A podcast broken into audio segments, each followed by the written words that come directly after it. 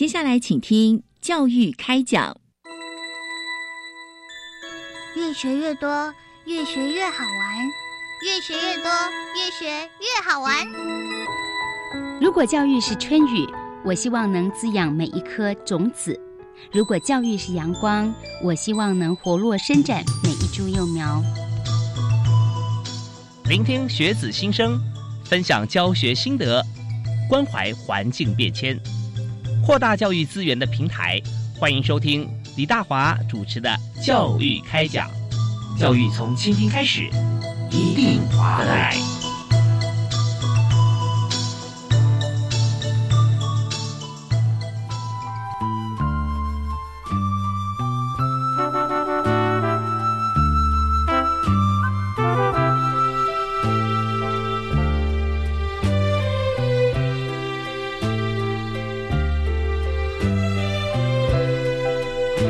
亲爱的听众朋友，大家晚安！非常欢迎您锁定国立教育广播电台收听教育开讲节目，我是主持人李大华。我们在今天想谈的这个题目啊，其实非常的具有美感，因为我们谈的就是美感教育。在美感教育方面，教育部。师资培育及艺术教育司，这是主责。所以今天呢，特别推荐三位特别来宾来和我们一起来分享，到底怎么样啊，来建构我们自己在心中或脑海当中美感的画面。它是有些元素存在的。那么当然，呃，美它有的时候我们看它是有秩序性的，但是在不同的呃标准或不同的这个呃。呈现的这个呃媒介方式，它会有不一样的感受，所以我们今天从几个面向来和大家来探讨，就是与美感教育共舞。那介绍三位特别来宾，第一位是美感教育课程推广计划的共同主持人蔡子德，蔡子德你好，嗯大家好，是非常欢迎您。那呃现在在中山女中，中山女中任教。是，那也是我们节目的好朋友。上次有在节目和大家分享过哈。好，那第二位为您介绍的是国立新竹高中的吴老师吴安晴，吴老师。嗨，你好。是非常欢迎吴老师。好，那呃，当然在呃今天节目里面，大家都会有一些呃我们在进行的一些案例哈，可以跟大家来分享跟说明。那第三位呢，是我们这次有一本美感手册，这手册的设计者叶思佑小姐，叶设计师，你好。哎，你好。是非常欢迎三位啊！好，那我们在今天节目一开始啊，我们首先还是想，我们要先谈谈看，我们常听到的美感教育到底是什么样的一个呃展现啊？怎么样来上这个课程？呃，那这方面我们先请蔡老师跟大家来谈一下。那美感教育其实从一百零二年开始，从部里面开始推动。那希望全国的所有的基础教育里面都可以带有美感教育的课程。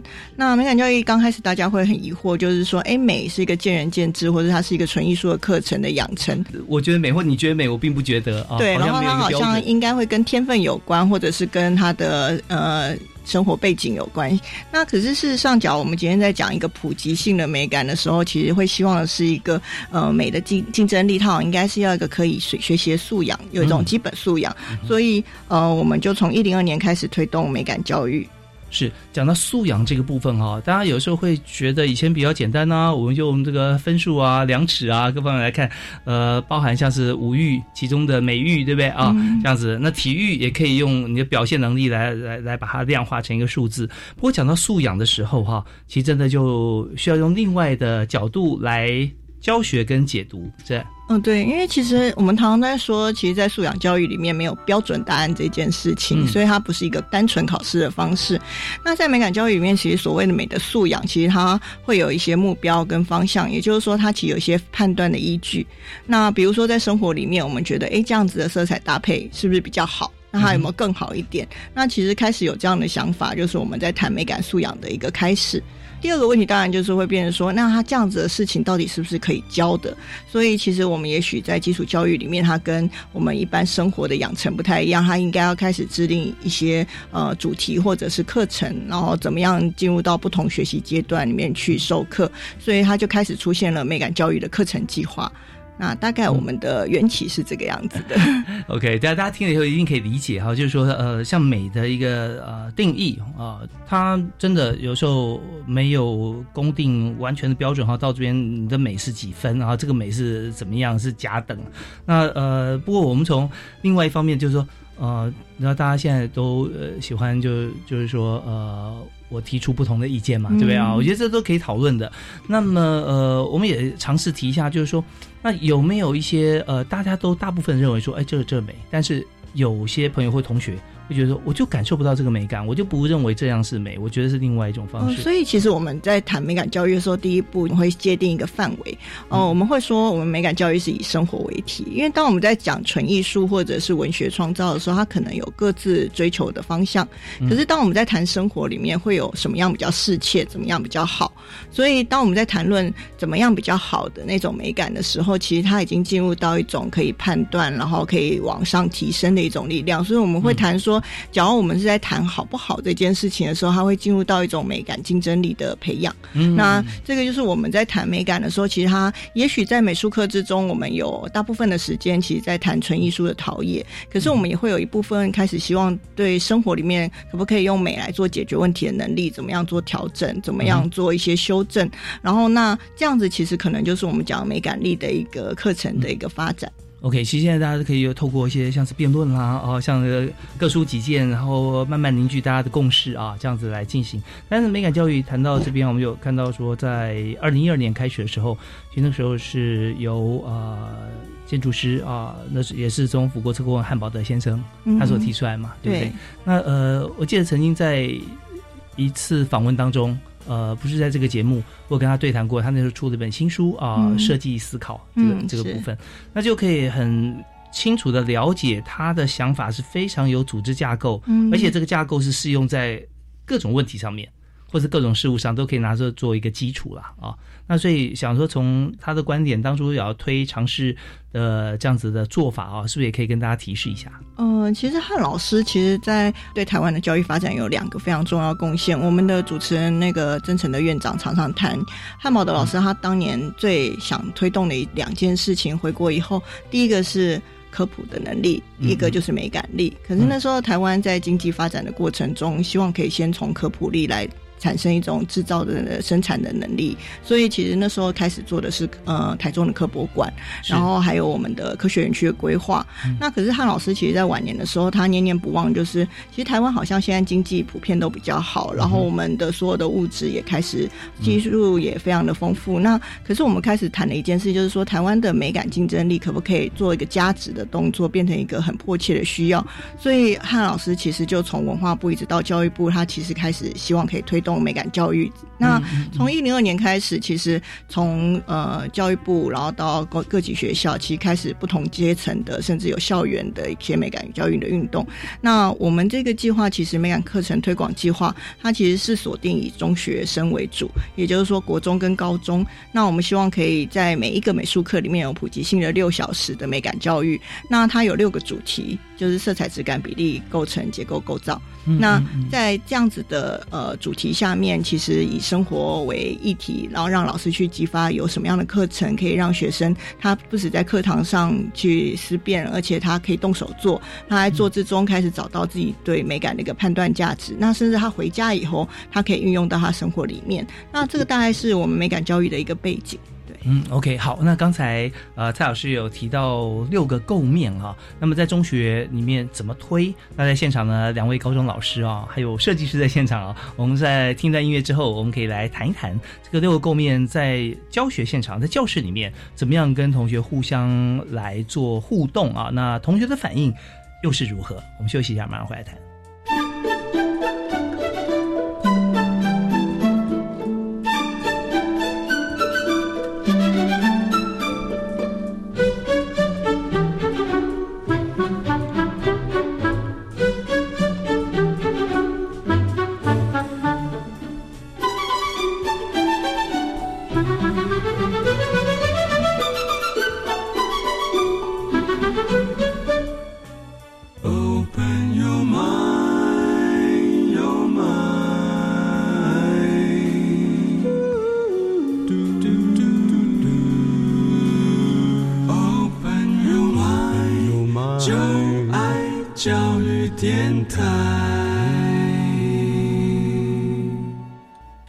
持续锁定国立教育广播电台，在每个星期一跟星期二晚上七点零五到八点钟为您播出的教育开讲节目。那今天大华为您邀请到的三位特别来宾，来自于学校，同时呢也来自于业界啊。那主要我们谈的主题就是美感教育。美感呃，除了每个人与天俱来哈，每个人对于美的定义或解读啊。不太一样，但是呢，我们经过美感教育之后，我们不是说把它变一样啊，是说我们整体都可以提升。那这个部分呃非常重要，就是怎么样来做呢？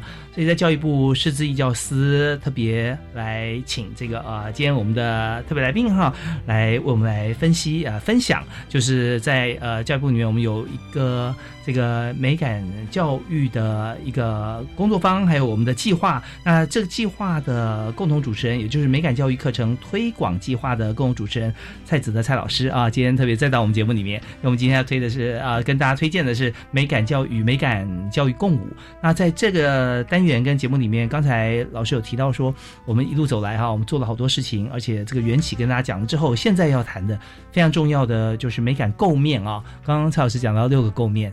六个共面，那呃，这从二零一二年就开始来推了。那么在现在啊，是不是在可以跟大家再来提示？那么这个特殊的六个构面来出发，我们是怎么样进行？那同学的反应或反馈又如何？嗯嗯，就像刚刚谈的，就是呃，其实美感教育刚开始推的时候，我们会遇到一些状况，比如说有人会说，哎，这。应该用教的嘛？就美感应该是一种生活陶冶。那或者是说，到底教什么？比如我们美术课时数一直都还蛮充足的。那呃，为什么还要再另外再做一个美感教育的一个呃计划推动？那可是事实上，其实甚至呃，就连美术的老师，在我们早期刚开始碰到，比如说我们讲色彩、质感、比例、构成、结构、构造，美术老师遇到色彩的时候，第一句话就是说：“哎，我们一直都有上。”因为在美术课里面有一个事情叫做色彩学，比如说我们会读色相环，然后会知道什么叫补色。那可是其实，在美感学习里面，我们开始跟大学端，也就是说，这个计划比较有趣，就是它其实是从。呃，业界跟大学端合作，那我们有很多的业师，比如说我们有一些是大学的讲师、设计讲师，那有一些他甚至是呃业界的设计师，或者是甚至主厨，我们有找那种蓝带主厨，然后他是设计背景，他来跟我们一起开发，比如说在生活里面怎么去谈呃这些构面的一个养成，那。刚刚谈到色彩，很有趣的事情就是说，我们每半年的时候会呃召集全国的老师，有一个全国性的工作坊。是，那那个工作坊不是只有单纯研习、讨论课程或者演讲，其实它会有一半的时间在做 workshop。那在对，半年招集多少老师？我们大概都最多的时候到两百三十几个，那呃，平均大概也都是一百八十人。也就是说，全国从甚至从澎湖或者是呃台北，当然都会区当然也有，然后呃台澎金马，然后呃台东县，其实各地的老师他都会汇集在台北市。自由报名吗？呃。其实就是他希望参加这个计划，那其实人数也是每年都一直很蓬勃的在增加。那在这个工作坊里面，我们从一零五年的时候，我们就开始呃跟我们的业师讨论说，哎，我们常常讲说美感教育不是用讲的，那他是一边做一边学。那我们讲动手思考这件事情到底怎么做？所以像刚刚的色彩，其实很有趣，就是说我们都知道，呃，比如说我们讲大花咸丰草，我们就会想到一个黄色。嗯，白色的花瓣，然后黄黄的花蕊。可是，那我们讲今天讲说，哎，它的黄是哪一种黄的时候，哎，你可能每个人调出来不太一样。嗯，那我们在呃让老师调出色彩以后，我们在想说，哎，它讲黄昏的时候，它的色彩会变怎么样？那其实这句话其实很生活感的每个人的记忆，可是它其实在谈的一件事叫做调性。那开始产生不同调性的时候，我们就会谈说，哎，那怎么把不同组合的色彩？不同调性的色相的色彩怎么搭配在一起？所以美感教育其实在谈的一个东西叫做用。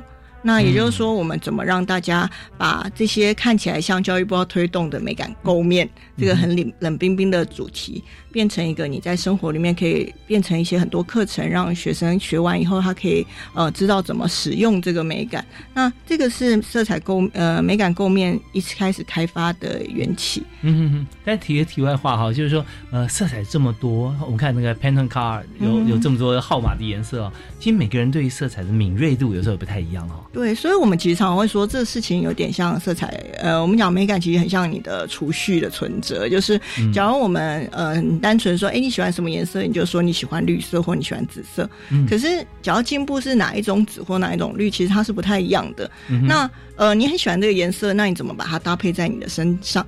或者你怎么把运用在你的作品上？其实这个时候，他进一步在谈的就会进入到一种呃，怎么样让它更好、更适切。所以其实呃，这个计划其实从工作方里面，其实我们在讲的就是先不要用讲课，不要一开始我们就给大家很多投影片，然后很多讲义。那我们事实上是希望，哎，大家先开始做，一边做的时候，你从做之中，你就可以体会到说，哎，原来这个呃构面其实在谈什么。嗯，那。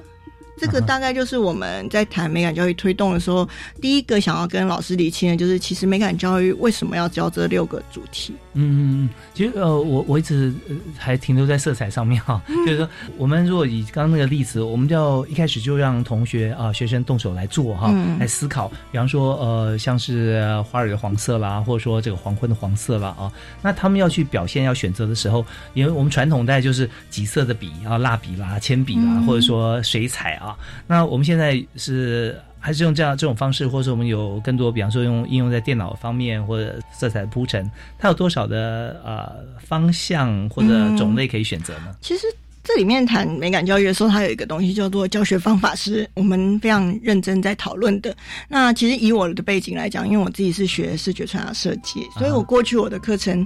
我自己是非常电脑化的，嗯，可是我们在谈美感教育的时候，其实常常会希望，呃，像我们刚刚讲美感学习工具，它都是一个小时。那在一个小时的课里面，希望学生其实是放慢。比如说好了，我们今天只要讲单纯，我就用电脑选色，我就是这个颜色，所以它会有它背景这个人的色感单纯就比较好，或者是说他其实就没有想太多，他就是 Word 给我们，Office 给我们这个黄，我们就用这个黄。那所以其实电脑有时候它其实很快，所以在这个时代里面，反而让大家不会去慢慢的思考。所以其实，在像色彩这个工具的时候，我那时候夜师，其实我们这一系列的工具最主要的主导的是呃讲师是何心怡教授。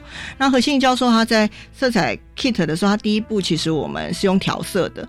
那那个时候其实我们有试着去想推广的时候，可不可以用，比如说我们用纸胶带，或者用各种方式，可不可以让它更快？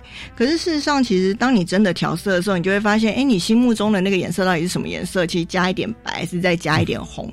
那每一个人会开始很慎重的面对他要讨论的那个色彩。那我觉得很慎重这件事情，其实也许就是美感教育在面对台湾的美感的时候很重要的一件事。比如说。我们都会说招牌的颜色不好看，那可是因为招牌店的卡点西德就这个颜色。你跟他讲橘，你跟老板说我想这个橘色再淡一点或者再粉一点，其实老板觉得说啊就这两种，你要哪一种？所以模组就这样。对，所以其实只要我们刚刚常常讲说美感其实是你只要对事情想要让它更好一点，那个心情跑出来的时候，它就会有。所以美感学习工具第一步其实反而会让大家慢下来，用你的手去做一个调整。是那。这可能就是美感学习工具的第一步。那刚刚主持人有谈说，色彩当然就是所有美术老师第一步最容易谈的。那可是，在构面里面，比如说老师会遇到一些，比如说结构跟构造，嗯，那我们就会想说，哎，这个美术老师好像不太会，因为我们都是文科的，我们觉得结构构造应该都是生活科技啊，或者是物理课在谈的。可是其实，呃，我们所有的构面工具里面非常有趣，就是它开始，呃，我们所有的事情回归到一件事，就是其实在谈什么。比如说，刚刚讲质感，它其实不是一个记忆感觉而已，它其实在谈的是，呃，比如说我们今天想要一个呃椅子，那它的椅脚什么样的材料其实是最坚固，而且最适切，然后它的曲度可以表现的最好，所以它会有它适合的地方。那结构跟构造也是这个样子，就是它会开始谈，呃，其实结构到底是什么。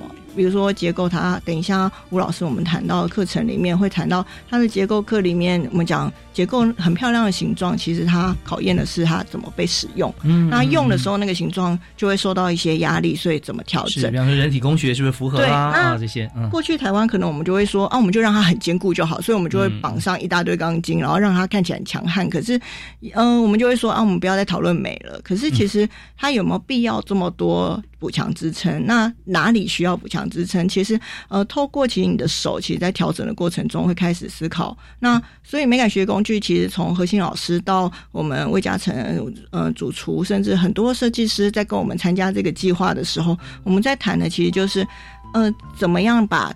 最专业的那个事情用最简单的是方法，然后在一个小时里面让大家好好的去想说，哎，原来我们从来没有很慎重的面对这么简单的问题，我们可能都把它讲掉了。是是是，所以我们刚从蔡老师的口中，我们可以听到，不管从色彩到工具啊、家饰到建筑，甚至到美食，这些色彩或美感里面都会加入一些科学，或者说科学里面它都需要美感 啊。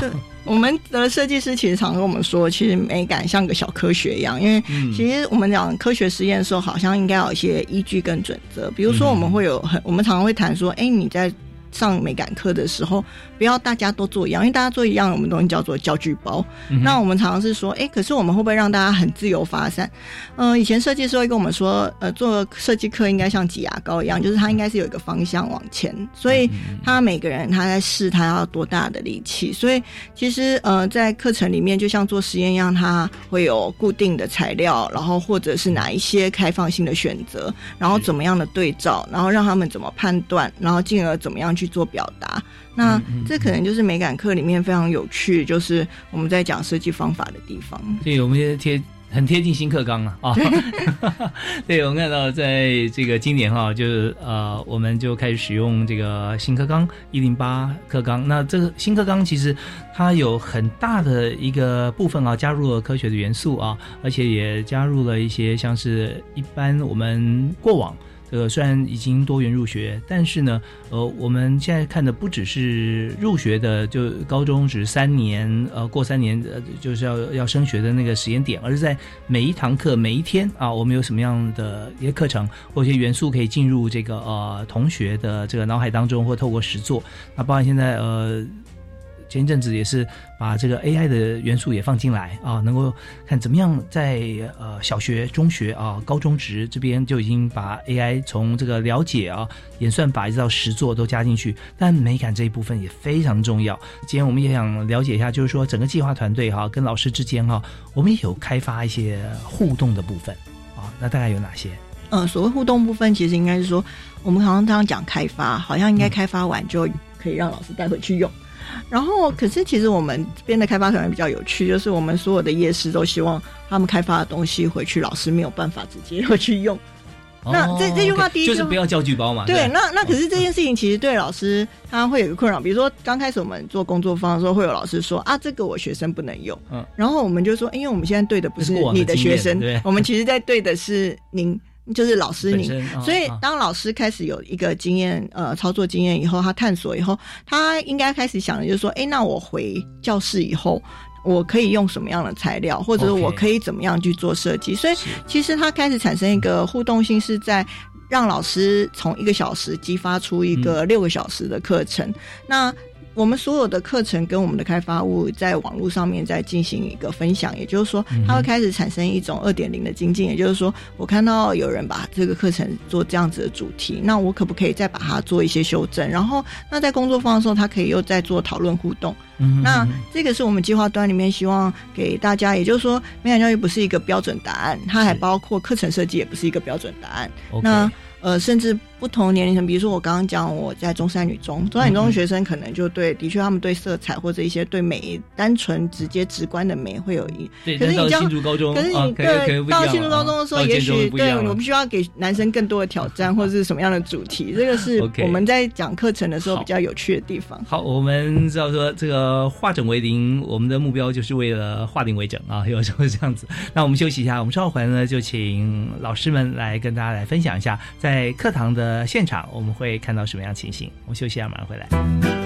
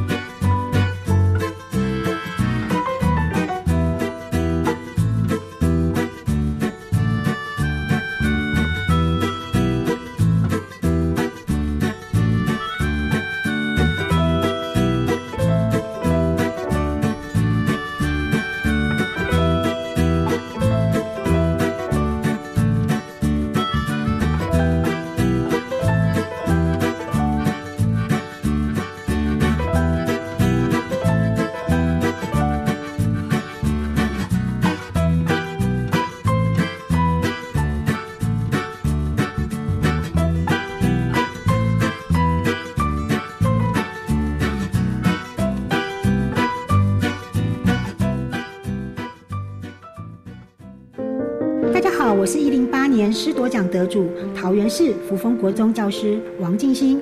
我想，教育最重要的是让孩子们的天赋自由。我享受教育这份工作，因为我喜欢阅读每个孩子成长的故事。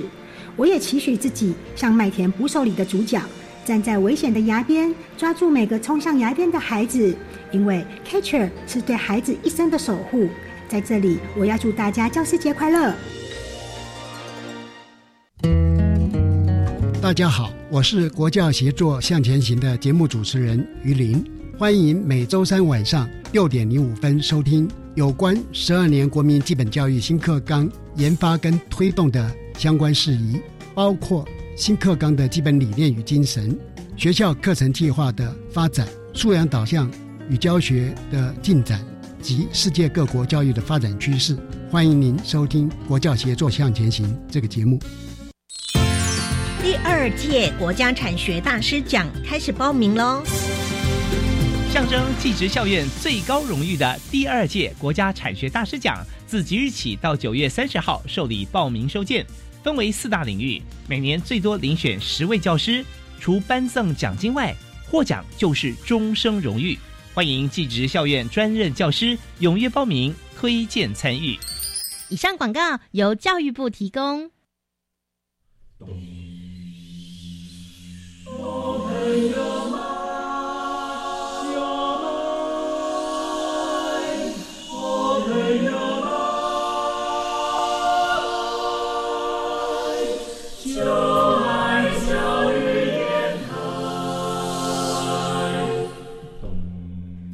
我们是海北室内合唱团，您现在收听的是教育广播电台。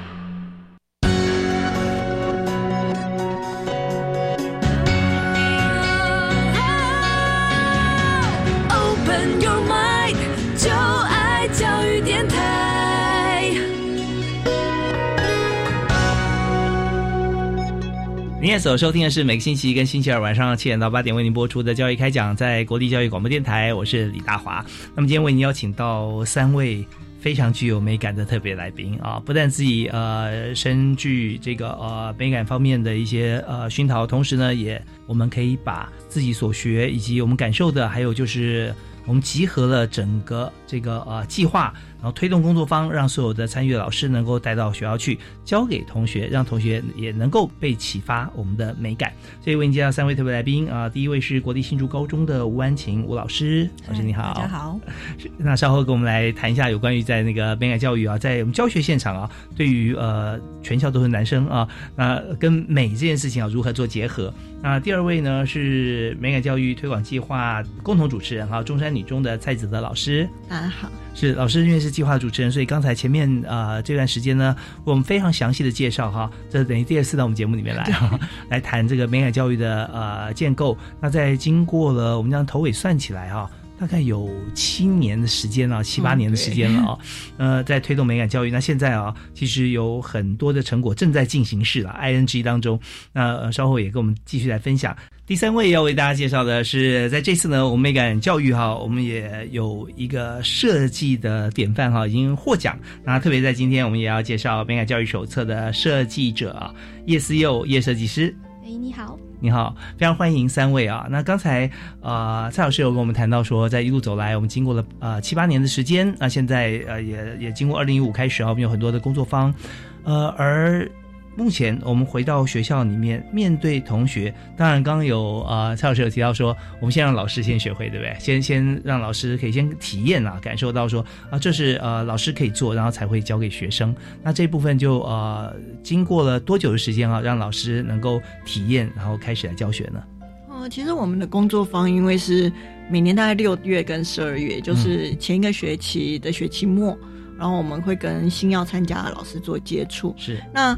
所以其实，呃，老师们其实，在下一个学期就会实际上规划一个属于自己学校的课程。嗯，那每半年一次这样子的课程酝酿，其实它就会在哦，其实以我们呃前一期的计划来讲，我们就累积了七百六十二件的课程。嗯，那全国老师就这样子呃，在网络上呃把自己的经验做一个分享。那当然我们就无法去估计说，呃，在这个计划之外，可能只是单纯对这个计划有兴趣上网查看的老师，在互动之中，他怎么样回去呃发展他的课程。像有些老师也会把这样课程，不管是用这个图片或者影音来呈现嘛。哦，对，因为其实呃，尤其像学科中英辅导团，或者是很多新课纲的研习里面，其实嗯。美感教育因为它发展比较早，就是我们在讲没有标准答案，让动手思考、探索、学习这样子的经验，所以它也开始成为很多呃像辅导团里面对课新课程的一个讨论的一个焦点。那他也吸引到很多，也许他没有办法参加计划，可是他可以在自己的课堂上面做一个运用，所以呃，他也开始让我们呃从我们过去的经验里面就想说，哎，我们可不可以把工作方的一些呃，经验或者是累积出版成一些出版物，那大概也是我们刚刚讲那个工具手册开发的缘起。那这当然都是我们可能工作坊里面发现，哎，我们的成果都在课堂上有一些不错的回响。那有点像我们今天也邀请吴老师，他其实就是我们在讲说，哎，这个构面课程怎么样变成？我们知道吴老师他过去的课程一直都很精彩，可是他在我们工作坊之后，也许也有一些新的转变。那这就是我们其实不断的在计划端观察到的。好，那我们现在就要请这个精彩还有更精彩的吴老师来谈一下，因为我们知道说，在这个工作坊之后啊，啊，老师有很多的想法跟做法嘛，去跟大家分享一下对于这样开发出来的工具课程哈，那么呃，怎么样来上课呢？同学反应是怎么样的？嗯，好，就是其实我觉得在这一个参与美感教育的过程中，其实我觉得老师这边的。收获是非常多的。那从我参加工作坊之后，我们才真的就是认真的去呃思考跟理解所谓的美感构面，这六个构面是哪些，还有它在美感上所扮演的重要的角色。那我觉得这个美感学习工具的开发，真的是美感团队这边做的一个非常棒的一个嗯努力，让我们老师在。第一次接触到这个构面工具的学习以后，在那一个小时之后，我们就深刻体会到说啊，原来，比如说我尝试了结构 kit，我就发现啊，原来结构在美感上的重要性应该是怎么样的？那我应该怎么样从中把它得到它的特质，然后怎么样让学生去理解？呀，其实呃，老师给你举例说明一下，就是你觉得。那你对印象最深刻好的是什么？那我我就解释一下，嗯，我那时候就是接触到了这个结构 kit，它的结构 kit 拿给你的时候是四张影印纸，嗯那这四张 A 四的影印纸上有一些基本型，可以把它剪下来变成锥状啊，呃，桶状。那这些桶状的形体，对对，就是。A 四的这种白纸，对白呃，就是这些纸张而已。但是呢，它的题目很有趣，就是这些锥锥状或者是桶状的呃形状，请你粘合之后呢，要把它假想成是一个咖啡杯，你要把它组合成一个咖啡杯。那这时候呢，就是我们想到咖啡杯，它必须有的基本条件就是第一个，它能够盛装。东西，第二个就是嗯，不是真的，是我们要去假想它。对，它必须能够盛装东西。第二个，通常我们喝咖啡的时候，我们要考虑怎么样去拿这一个杯子，然后要考虑它是不是能够隔热。嗯，对。那有了这些先决条件之后，我们在制作、我们在设计这个咖啡杯的时候，就是用这个纸模型做的时候，我们就会去考虑结构问题。对，那这一个操作的时候，其实它是用沙包。来模拟那个咖啡的重量，所以当大家做好一个，就是。一开始做好看似很完美的咖啡杯，可能沙包放下去以后，杯子就扭曲了，或者是形变，因为那些纸都很薄很软。这时候我们就要开始修补它的结构，做一些补强。哦，那我我问题插一个问题哈，就是呃，kit 啊，我们知道说的是套装套装组合嘛，对不对啊？对。也就是说，我们这边的教育给一个像是一个套装四张纸啊，对。那四张 A4 是是正方形的纸吗？嗯，就是 A4 纸，A4 纸，然后上面它上面是不是有有一些有一些图案？可是每个人。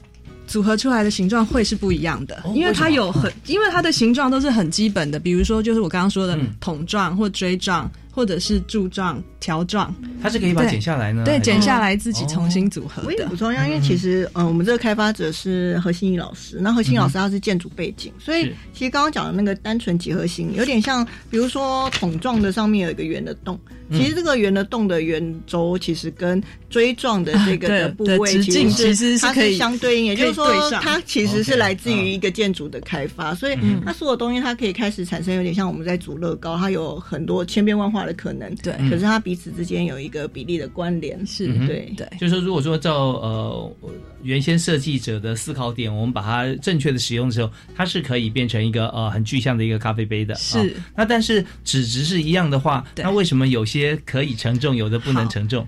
对，所以其实这时候就是我们才会发现说，今天我们要做一个咖啡杯的把手的时候，我们可能不能够只是。剪一个条状就变成把手，反而可能是锥状锥状体或柱状体，它比较坚固，因为结构的问题。所以其实，在在我们操作这个 kit 的过程中，我们就立刻理解到说，嗯，原来就是结构的东西，其实就是在生活当中它是很重要，但是我们又想要做出一个。又美又好看的咖啡杯，而不是一个很粗用。然后，比如说我们靠着纸张不断的缠绕或粘合，然后变成很厚实，嗯哼但是却没有美感。没有美感。对，所以嗯，这个大家就是我们在一开始接触到这个 kit 之后，我就发现说，哦，原来这次是一个我们在讨论结构之美。的重要。对。哦，所以它这个 kit 的组合里面，它的比方说，假设它这个把手哈，它不一定是有这样子的图案画出来让你剪，对。对不对？不是，对，有些人可能会用那个柱状当把手，可是有些人不一定，他可能拿来当呃杯体。就是有人拿锥状当把手，有人拿锥状。他没有标准答案，对，他没有，所以每个人组出来都不一样。其实它四张纸不是单纯一样的重量，应该说，其实它我们纸质分两种。那第一种就是刚刚讲的这个比较薄的硬纸，那接下来我们会出现一批是其实是磅数大概到一百二十磅以上的卡纸。那其实我们这个东西其实在谈的叫做补强结构。对，那。因为其实我们刚刚有说，其实有点像色彩，大家只要变色彩学，它就变理论课。对。可是结构这件事情很好玩，就是美术老师为什么觉得自己不 不能上，是因为结构好像是一个物理问题。那假如你教美术老师讲，比如说桥梁之美，我们就看桥梁的照片。那可是其实看照片是不是真的可以感觉到结构这件事情，其实往往是很距离的。那刚刚吴老师讲的那个杯子，当它歪斜以后，你就会觉得，可是我就想要它这么漂亮，可是它就无法承重的时候，那你就要去观察它哪里歪掉了。那所以这个比较呃比较磅数比较重的纸张就出来，它其实可以变成一个材料补强，嗯，所以也就是它让学生了解形跟力，然后还有补强之间的关系。对，OK，所以说在这个呃不同纸张，它并没有限定说呃有。就是说没有标准答案，你一定是这样做。对，每个人做出来的形状是不一样的。是让我想到刚才在前一个阶段啊，呃，蔡老师有跟我们提到说，建筑物如果说你要它结构呃坚固的话，可以缠绕很多钢筋，但是那就不美了啊。然后或者说你可以用呃也许不同的材质来替代等等等等，就让操作的同学或者老师他可以呃自由发挥，但必须要兼顾它的美感跟它的实用性。对，那结果有没有观察到哈？在呃，男生女生有差别吗？嗯嗯，比方说，我先讲说，我我们这个课好，就是当我接触了这个结构 kit 以后，我就发现这是一个非常有趣，而且很适合新竹高中的学生来上的课。为什么？嗯，对，因为我想说，第一个就是其实男孩子们应该对于挑战这件事情都是比较呃具有对他们来说是比较有吸引力的。今天我要他们挑战，能够做出一个存在。什么样重量的东西，嗯，那他们就会开始努力想要接受这个挑战，是对，所以我想从这个切入点的话，就是一个蛮有趣的开始，这样。那嗯，所以呢，就是我发现这个美感学习工具的开发之后，就是第一时间我们先就是理解，透过这个工具理解了这一个构面的重要性之后，我们再去思考说怎么样把它变成我自己的教学。那我把这个 Kids 带回族中之后呢，我们在谈结构课的时候，其实，呃，我们也有给孩子们就是尝试做这个纸咖啡杯的习作。不过呢，为了要增加他们的那个学习动机，我把那个沙包换成了那个呃豆豆糖，对，然后就是。当换成糖果的时候，它一样有重量，而且它可以装在它的杯体里。但是呢，这时候学生可能就会更努力的想要思考，说他能不能装更多，装更多。对，可是当然有些你做的大，装的多，但是它会。毁坏，对，那他就可以理解说它的结构哪边不稳，那需要做怎么样的补强？是，这很有意思啊，这个美感啊，力学还加上心理啊。对，但是其实他们呃，其实就像我说，其实因为我在学校，其实常常在用各种的课程，都在跟学生谈美的事，或者是。我们也会举一些生活当中不是很美的例子，然后跟大家讨论说，你们觉得这个怎么样？那应该怎么去改善它？那只是这一门课，因为我们要专注的谈结构，所以其实大家到这里来，可能都还会觉得说，哎，我的课是不是还是很理性？嗯，对。可是实际上，嗯，我想来我的课堂上的同学，他们都知道，其实我绝对不会只是看。呃，这个东西能够装多少，而是它到底有没有美感在里面？这样子，就是大家的美感是会有一种合一性，跟觉得就是适切性，不是大就是好。好，我们刚刚提到是咖啡杯啊，对，这样子一个使用的一个家庭的一个用品。那听说好像，嗯，呃，老师老师他跟巧克力还很有渊源。我们就给他听在音乐，巧克力是另外一门课，对。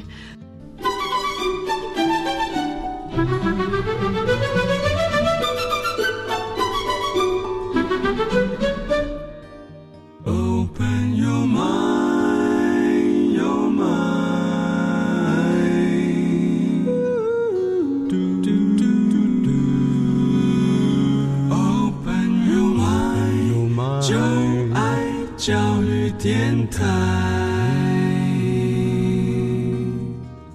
间过非常快啊！马上我们到了最后一个单元。我们今天谈的是美感教育。那刚才呢，在新竹高中的老师啊，吴安晴吴老师有给我们提到说，怎么样在学校里面啊，在课堂上用这个呃套装组合的呃工具包，我们可以做一个咖啡杯哈。呃，但是呢，这只是一个开头哈。那还做了哪些呢？好，对，就是刚刚讲到这个美感学习工具，其实它只是一个引子。就是它只是让我们就是在对 它只是让你在短时间内深刻的理解到哦所谓的结构之美到底应该是怎么回事。那后来我就设计了接下来的单元，其实这才是他们的主要的作业，就是每个人用三张扒开的卡纸，要能够去做出一个水果盘，而这水果盘是真的能够承载水果。那我的条件就是至少要能够放六颗柳丁。哦，对，那我。请他们就是用这个，大家都在相同的这个条件下，但是每个人要去设计出属于自己的水果盘，正方形的纸张，嗯，就是八开纸，嗯，对，三张，然后做一个立体的水果盘，对，就是每个人的限制是三张，最多用三张这样子。那就是需要哪些能力才能够做出一个可以承重的水果盘呢？对，所以其实，在他们前面先做了那个 kit 之后，我觉得。接下来我的这一门课就可以少了很多时间去解释什么叫做结构之美，因为他们已经在 kit 的时候体验过了。那他们大概就可以理解说，原来要做出一个呃好看又好用的水果盘，在结构上是有他可以努力的方向。所以你可以看到我学生做出来的作品，有一些是很细致的，有一些是呃很简约的，或者是用很复杂的结构方式去形成的。不管他们。怎么做出来？但是他们都能够兼具功能和嗯结构之美。那呃，这是在这新竹高中吴老师啊，他所做的一个呃美感教育方面，在课堂上面同学的一个呃做做法的一个 feedback。那当然我们知道说，在这次我们要介绍一本手册。那这本手册呢？跟呃其他的一些呃教学计划不太一样啊，因为它呃不但是制作出来，而且呢是由设计师设计的啊，而且在国外还得奖啊。那这我们就请这次呃为美感教育呃制作手册的叶思佑叶设计师跟我们来谈一下。谈设计的时候或者谈美感的时候，我们就觉得它就是漂亮的东西嘛。嗯。那或许做一个手册就只是把它可能排的漂漂亮亮，帮他画一些插图啊。可是就像是。美感教育一样，就像是 Kit 一样，其实我们一直很强调关于理解的部分。那一开始这一课课程是从工作坊开始，然后是写这个教案的教授就亲自带着老师们一起做。那开始做这个设计的时候，我就先跟教授上课，就我也真的把这这几堂课全部都上了一遍。哦，那哪哪些课程？哎，就有六个构面啊，后面有那嗯个刚刚子的老师讲了，哎，这太难背了，太难背了。然后上了扎扎实实上了这些课程之后，我回家开始去拆解这些课程。那我们去想背后要讲的东西，因为其实像教授写出来这些课是非常精炼的，它其实每一个步骤都是有它的意义所在。它的课是不是还是在网络上可以看得到？对啊，对，就是刚刚讲的那个网站，我们看得到这个出版品，对啊，可以去看一下。教育部的这个呃师资教师哦，网站可以看啊。OK。所以在这个课程里面，它每一个步骤其实是有它的意义，而且我们希望这些老师带着这个课程回去之后，他可以去把它扩充，然后呢，或者说他也可以去替换一些东西，变成他自己独有的课程，然后能让它变成一个更大的东西。所以我们一直在。上课的时候，我们也在思考说，怎么样在这里面去加一些解释，我们去解释每一个步骤后面的含义，嗯然后让大家看得懂这个东西。OK，所以这六个构面它只是其中的一部分而已嘛，啊，是不是？这个客人上完之后，然后你做做这个手册里面，它最呃吸引人的内容，或者说这次获奖哈，那呃在主办方或者有没有特别提示哪一个部分对大家是最有帮助的？嗯，其实就有点像是因为我这次报这个设计奖项，我是报 communication design 的部分，就是沟通的设计，就是有点像是我们这一堂课其实就是一直在，就是它算是它像是一个转译的过程，就是从我们很单纯去讲美感、讲设计这样东西，然后呢让它变成生活的体验，然后呢说它是一个。就是算算是沟通的转化吧。是，嗯，那接触到这本手册的人，或者说我们要传递的讯息在里面哈，是呃怎么样进入，或者说大家看到这个手册，觉得它呃最大一开始最大收获会是在哪一方面？这里面有一点有趣的事情，就是呃刚刚讲到工作方的时候，它可能在我们的网站上你会看到两种。那在工作方的时候，其实它就是一个长形的折页。让它比较像步骤，就是单纯说，哎，你先做什么，你再做什么，然后你这时候怎么样，然后也许你可以想什么。那可是问题是我们常常讲说，你在做之中当然会得到一些想法，可是。你教的时候，其实你会做跟你会教是两件事情，对，所以不同以往的就是我们大本的这个系列，其实它有一点点像教学手册的补助。它里面刚刚讲到两个事情，其实呃，我们常常讲新课纲里面，我们常常讲就是做中学这件事，探索这件事，它里面有两个，就是有一个很重要补充，一个是 skill，一个是 thinking。也就是说，呃，在我们的步骤里面会出现一些地方，就是呃，他人物会告诉我们说，哎，你这时候要想什么，或者为什么要用这个工具？那其实它就有点像主持人刚刚说的，哎，为什么我们要不用电脑？我们今天为什么用调色？那这里面其实它的差别在哪里？那其实要讲的事情是，其实这不是单纯我们设计端，其实有很多一部分是设计师可能自己问我们说，哎，你们为什么不做这个？我们说，哦，这好像要跟老师解释一下。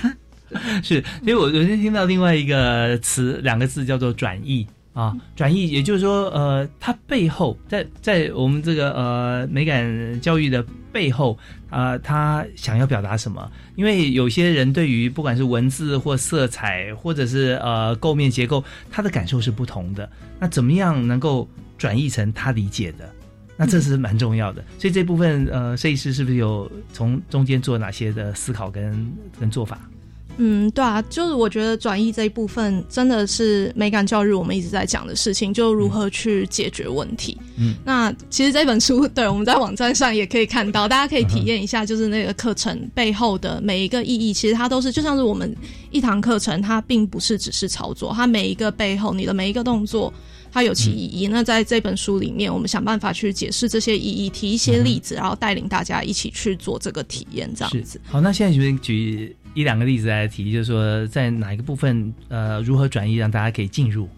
嗯，其实，嗯，比方说刚刚，呃，吴老师有讲到结构，那结构里面，其实，在课程这个操作上面，它其实，嗯，应该是说设计这个 kit 的人，不是要来帮老师讲课的人，所以。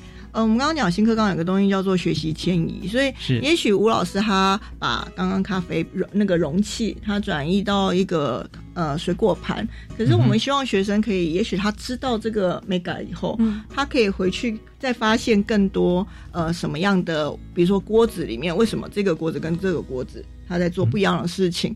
那我记得印象很深刻是那时候因为在画插图，那个刚刚讲那个建筑师对于一些。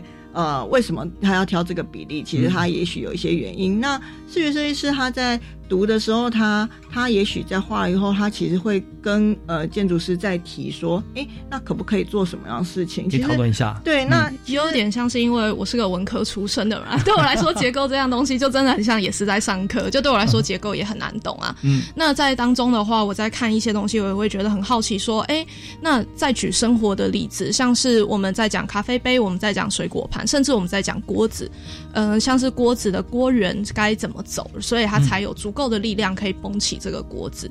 那像在这本书里面，我们都会去提这些生活上的例子，就是以就像我是以一个白纸的心态，然后开始上这个课嘛，所以我也是模拟一个老师初次去接受这些东西，然后所以我如何去了解这样东西，了解这个结构的东西，这样。嗯，对，所以就就从一个呃 user 端的思维来思考，对，而且这 user 是对他要设定完全陌生的。啊，那常常我们在上课的时候，有的时候会上一些专业课程，自己尤其在台湾的同学很不敢发问，会觉得我这样问，大家会觉得说我怎么笨，这些都不懂。然后呃，这可能刚才讲过吧，我没有听到罢了。那我一我一提问的话，是不是觉得说你刚才干什么？或者说我问这个问题就拖慢了大家的时间，等等很多很多的障碍物在前在前面，就拦住了你继续往下深入的机会。所以常常你碰到问题就卡住了。但是刚呃。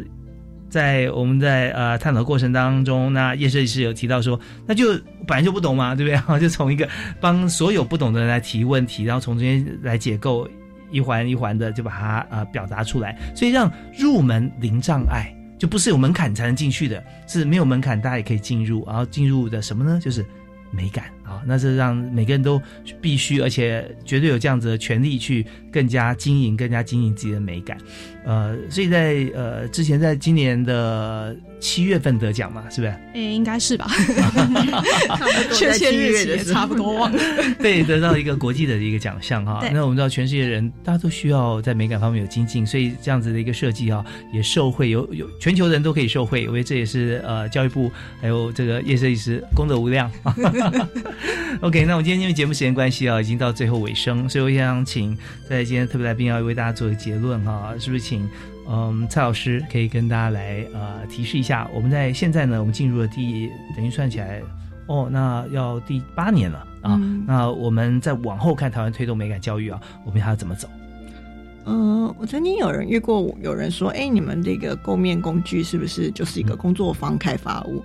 其实也许不是，应该是说我们常常需要，很多时候就像主持人说，需要沟通。那在面对不同的群众的时候，也许对老师或对学生，或者对一般人，我们都会想说，哎，为什么要做这件事情，或是怎么做？那美感学习工具其实是一个，它也许在。工作方的时候，它可以变成一个能量的累积；可是对老师来讲，它也许可以变成一个讨论的依据。它里面会有一些方法，然后那个方法可以让我们去想，我怎么样在课堂上再做更多的方法。那对一般人来讲，也许很简单，他打开第一页。然后他就会得到一个，哎，其实为什么要学结构？我们都知道结构很美。跟一个建筑师说为什么要讨论结构美的时候，他觉得理所当然。可是这个理所当然对巷口的阿姨可能来讲，就是他不知道。可是当你跟他讲说，哎，你只要了解的时候，你就可以挑选出一个呃又稳固又持久的一个生活的物件。那这也许对每个人都来讲都是必要。所以也许透过不同的受众，美感教育它其实可以开始普及到每一个角落。那美感学习工具其实是用这样的角色开发出不同。的版型的刊物，那这都很谢谢所有过程中叶师跟老师跟我们设计师一起的支持，是非常谢谢呃今天三位来宾啊呃当然刚才最后在。呃，蔡老师的一个结论当中，我们也能够体会出来，就是美感这件事情，它所兼顾的不只是看起来我觉得美或他觉得美，你觉得美，呃，但是另外一个人觉得不美啊，它到底美不美？因为它包含太多元素了。那也像这个设计师刚好提到说，这个锅源它怎么样能够呃维持或支撑让整个锅具啊它可以使用？所以美它代表的安全，像刚才这个吴老师讲的，代表的实用，它也代表了这个呃心情好啊，那也代。代表了我们的持久性。那这些如果说我们一个锅子、一个杯子，它用一次或你倒水进去，什么时候它会破掉、会会呃房子会倒掉都不知道。那你说它美吗？我看可能很难有人去花呃这就用这个心惊胆战的这个心情啊去欣赏它的 maybe 构造或者线条的美。所以美感包包罗万象。那基本上我们这六个构面怎么样去了解它？欢迎大家可以上网啊，能够打这教育部网页哈，美感教育那上面就满满的课程，还有这 kids 工具啦，还有工作。方的成果，还有刚刚今天没有提到的这个吴老师的巧克力之旅啊，我们在上面也许都可以看得见。